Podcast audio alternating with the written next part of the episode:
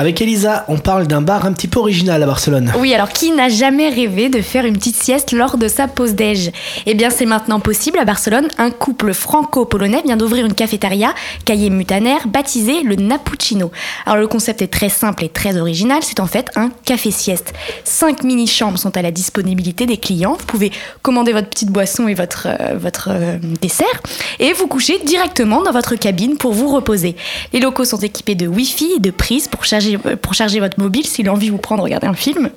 Et tout ceci pour la modique somme de 5 euros l'heure de repos. Pas cher. Non, vraiment cher, pas, cher. Ouais, voilà.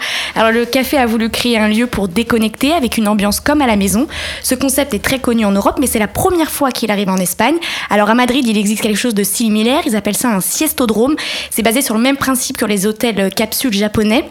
Ce sont des petites boîtes d'environ un mètre de côté avec un lit, une place, où le client peut venir se reposer, dormir quelques heures. Et il existe même un, système d'abonnement. Alors avec l'arrivée du premier café, café sieste, l'Espagne confirme son goût prononcé pour la sieste. Equinox Radio, Equinox Radio.